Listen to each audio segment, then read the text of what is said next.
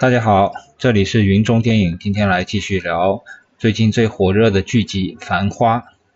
上次聊的时候呢，因为只看了前几集嘛，所以我觉得只是当时的一个结论。那么看到现在已经超过二十集了，呃，《繁花》的口碑在网上好像也有了一个反转。我身边的这个上海影评人朋友们啊，都挺喜欢这部剧集的。啊，包括网上的评论，我看的粉丝也很多，虽然也有很多打一星的，但是打四星、打五星的更多。所以《繁华》这个剧集，好像从一开始大家的这个跟期待值有点差距，啊，慢慢的看进去之后，你会发现，哎，不但满足了期待值，而且也算得上是国产电视剧制作最为精良的一部代表作了。那么《繁花》，我觉得看到第，呃，我个人。的观观赏经历是到第八集以后开始越来越好看，但然后到第十二集的时候，就是出现了一个我称之为王家卫魔力的一个段落，就是之前虽然也是王家卫的风格，但是没有王家卫的魔力，就是像重庆森林啊、春光乍泄啊这些有一些非常好的视听搭配的段落，然后用一种只有影像才能传达出来的这种。独特的魅力啊，传递出一些暧昧的情绪也好，一种暧昧的氛围，一种特别有影像质感的氛围。这种东西在前面的我觉得几集里面没有，是因为我觉得他的剧本太过于强调呃杰克苏了也好，强调商战也好，强调这个股票市场的这种运作和人情的运作，但是少了一些墨镜王最擅长的。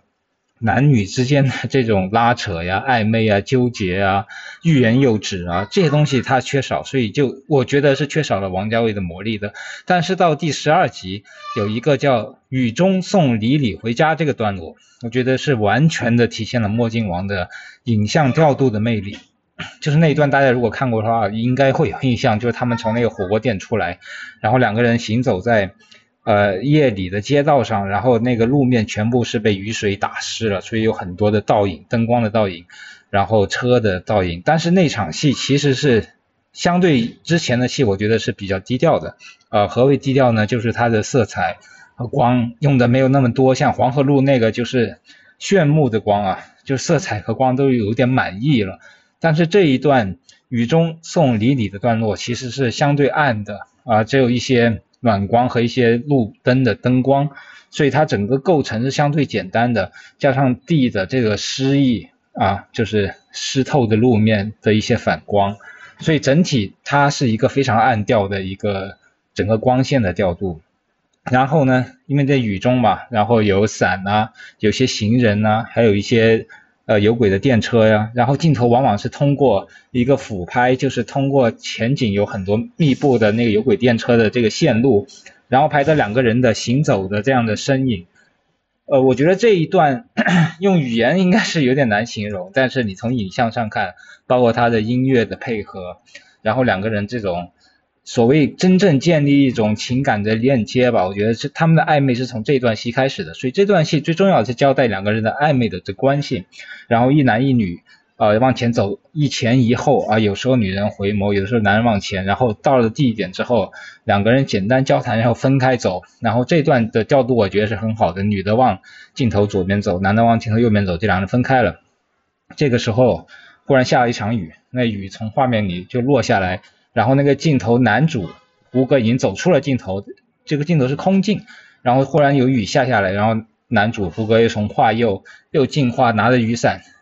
出画，等于是他又去呃把就是去接呃去送这个女主给她打伞，然后送她回家，就是这样一个小段落。一般你在国产电视剧里面很少能看到，就是一个镜头是空的。里面什么都没有，然后慢慢的忽然雨下下来，然后男人再从镜头外调度进来，这个是完全是艺术电影的一种调度方式。那么出现在一个我觉得国产的商业剧集里面是非常非常难得。然后这一段整个搭配到最后，就是胡歌一个人把伞，呃，他送李李回家，送完之后他把伞放在那个呃楼道上，楼道那个镜头慢慢推进那个伞伞间。跟那个地板的特写，然后下个镜头是音乐起，然后胡歌用那个衣服蒙着头往前奔跑，就整个这一段的这种视觉控制啊、动态控制啊，就是节奏感啊、音乐啊，简直就是王家卫高峰时期的一种发挥啊！就《重庆森林》里面，呃，《花样年华》里面春光乍现里面能看到这样的镜头搭配，呃，也很明显能看到啊，里面有一些特写拍这个女人走路啊，两个人行走在街上啊，就很像花样年华。就这一段是非常非常王家卫风格，简直可以说是百分百王家卫风格。虽然我们不知道这个剧集这一段是不是王家卫拍的，但是基本可以肯定，啊，这肯定是王家卫风格的一种体现，而且包括这种剪辑节奏。就是这里面有非常强烈的王家卫的痕迹，所以这一段我称之为王家卫的魔力段落。那么也是因为这一段，我觉得这个《繁花》的剧集到达了一个影像调度和视听语言的一个小高潮。那么直到了十二集，虽然前面有很多很好的，就很纠结、很激烈的剧情拉扯，但是从视听语言上，我觉得十二集这个段落是非常值得一看的。我就看了五六遍吧，因为也确实很久没看到墨镜王可以呃这样去。我觉得甚至有点《阿飞正传》啊，《花样年华》这之间的几部电影的这种调子，它都在这一个段落里面体现了，就是非常的王家卫。王家卫的粉丝看这段应该是呃非常有感受的，非常有感觉的。然后我说到十二集，然后这个剧集的十二、十三、十四集可以说是我觉得整部剧集看到目前为止二十多集为止，呃一个影像上的一个高峰啊，就是说。呃，它集中体现了王家卫的风格。我觉得这个里边，大家看到《繁花》开始就是争议很大嘛，然后越看越进去之后，忽然在看到中段剧集的中段有一个这样的一个大高潮，就等于是王家卫风格的一个绽放，你会给你带来很多惊喜。这个时候就是这个剧集口碑，我觉得是一个转折点，就是开始的口碑大家都是别有争议，然后到了这两集，如果看到这三集之后。你马上就会觉得哇，这个剧集确实不错啊，质感啊各方面都非常好啊。比如说十四集，十四集是被很多网友在网上称之为呃神作之集啊。为什么？就是这集也会称之为偷心之集，就是张学友的偷心在里边从头到尾放了三遍，但是大家看的还是很过瘾啊。偷心这个歌曲本身就是呃当时张学友九四年推出的嘛，呃我因为我是一个铁杆。老张学友的粉丝，所以对张学友的所有歌曲都很了解。偷心其实是他的整个职业生涯里非常不起眼的一个主打歌曲，就是张学友全盛时期九三九四年啊推出了吻别、祝福之后，那么他推出了偷心。偷心这个专辑其实它原创性不是很够的，因为九四年张学友的主要的乐坛上的这个用力方向都在他的粤语大碟《饿狼传说》里边，就是《饿狼传说》是。一个我觉得非常好听的一个专辑，然后里面风格很多样化。但是偷心呢，其实里面大多数歌曲都是从《饿狼传说》里面就是粤语翻唱国语的，只有两三首是原创的，其中偷心就是原创的。但是偷心由于呃吻别和祝福已经在大卖了嘛，然后偷心其实的销量没有前面两个那么好，所以偷心作为这个专辑的主打歌呢，它的影响力也没有。祝福和吻别那么强，但是偷心其实对于张学友的粉丝来说也是非常熟悉的。但这个歌曲其实他自己也很少唱，相对少唱，也相对流传的没有那么广。那么在王家卫的这个《繁花》的第十四集里边，如果看过的朋友就知道啊，对这个歌确实印象非常的深刻，因为它里面呃重复放了三次不说了，里面也嵌套了几个人物，就是这个片子里面基本上都是一些单恋狂吧，就是。我记得有一集，那个好像是那个老师，就是那个房房东，他在那个房子里面说啊，这个房子里面全部都是些单相思的人。确实，偷心这个片子，那偷心这个歌曲吧，它讲的就是呃自己的心被偷走了，但是也没有得到回报，这是一种单相思的感觉。那么这个片子里面就是正好有呃汪小姐对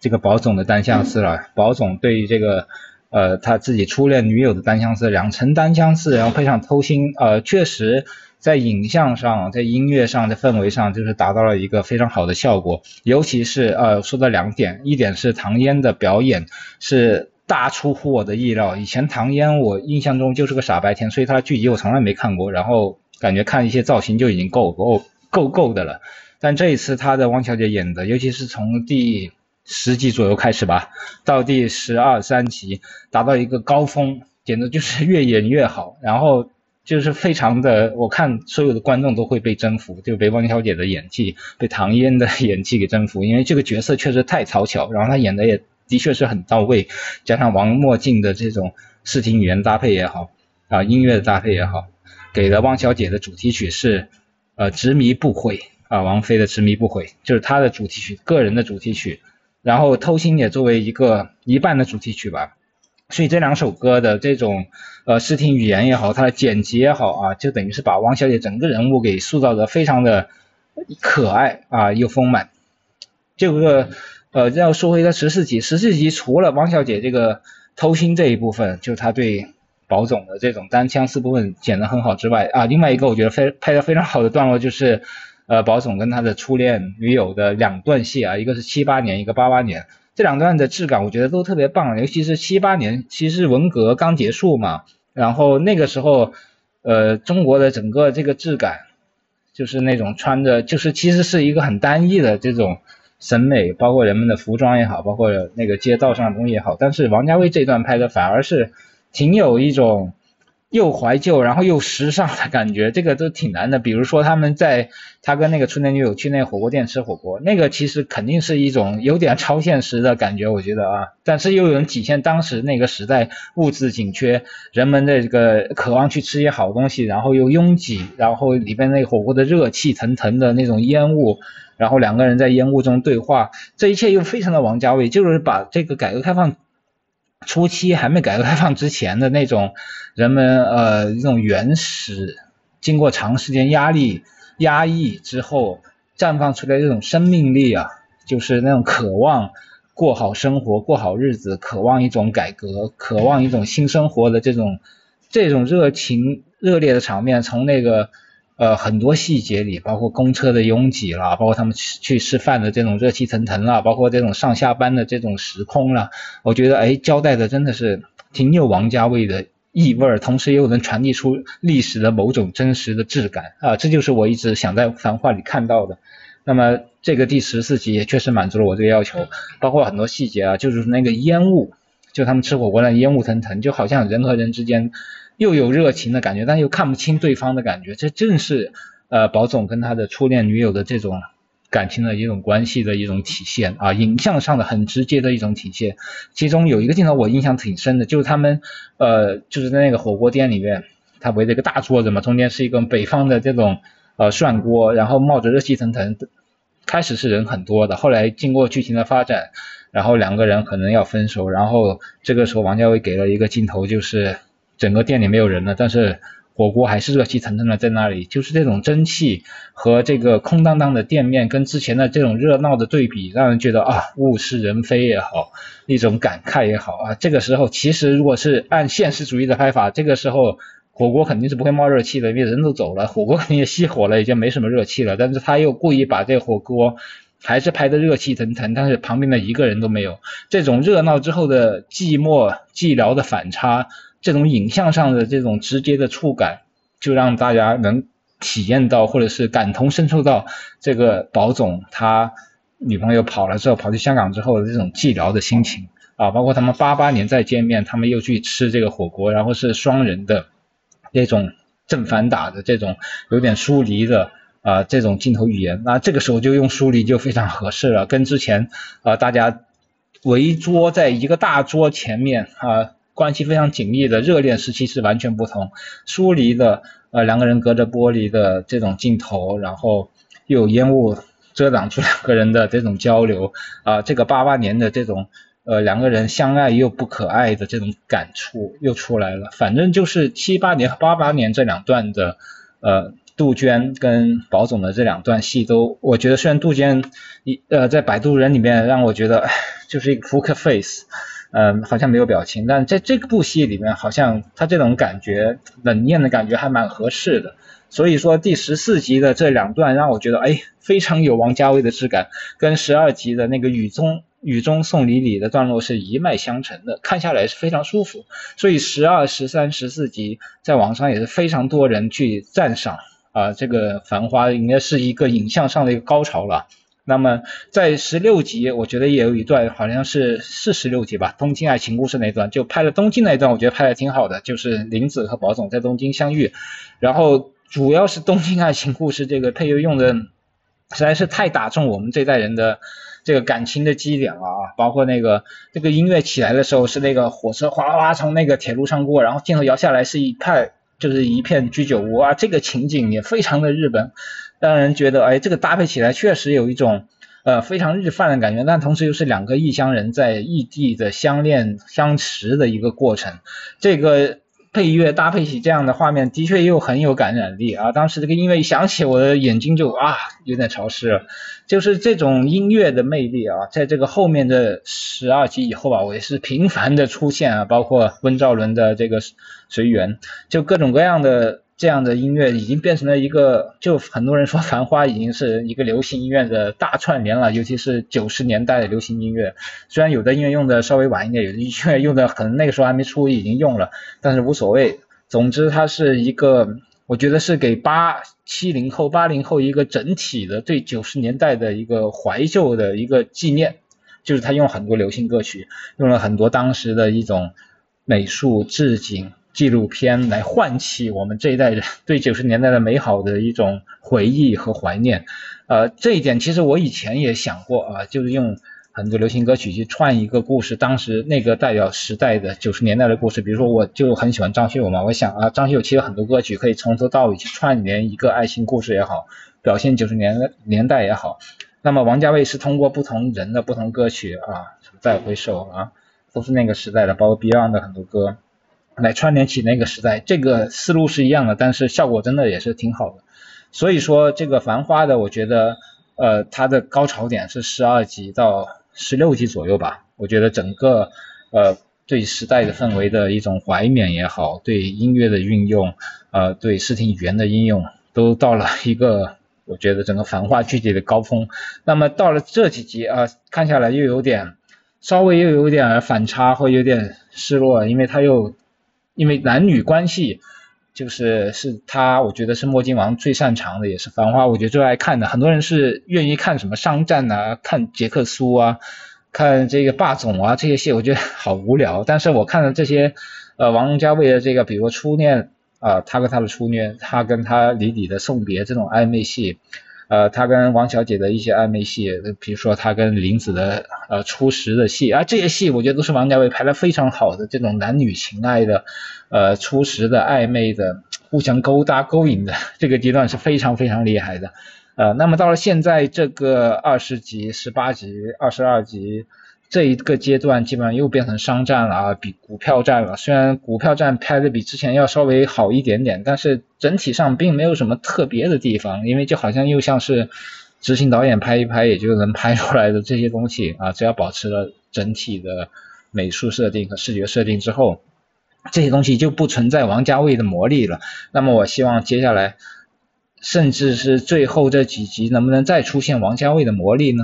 其实是有点难了，因为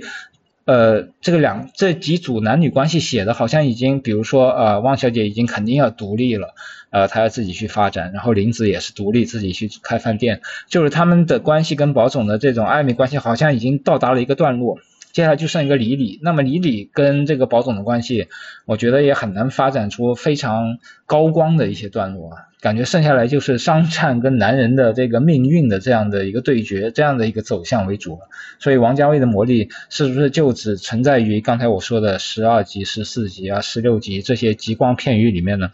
所以还是想期待一下啊，我觉得《繁花》后面还是可能会有一些好看的地方。当然，也很多网友开始对这个汪小姐的人设崩塌，就她跟魏总搞在一起之后，这个剧情就显得有点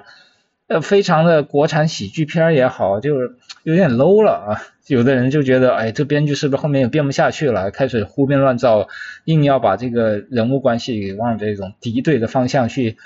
戏剧性的方向去故意整一整啊。这个也是我们接下来要看的地方，所以《繁花》这个剧集，呃，三十集，那么每十集其实都是有一个小小的节点，然后会对这个剧集有一个不同的观感啊。我不知道最后的十集会不会也对之前呢会有一个颠覆呢，或者是有一个更进一步的一个提升呢？所以《繁花》还是的确是话题之作，值得大家去追看的啊。我也很久没有一集一集这样去追看一个国产剧了。上一部看的可能还是《狂飙》，但是《狂飙》也是有很多情节是没法看下去的，就快进看看，主要是看看这个张颂文的部分可以看一下。那么《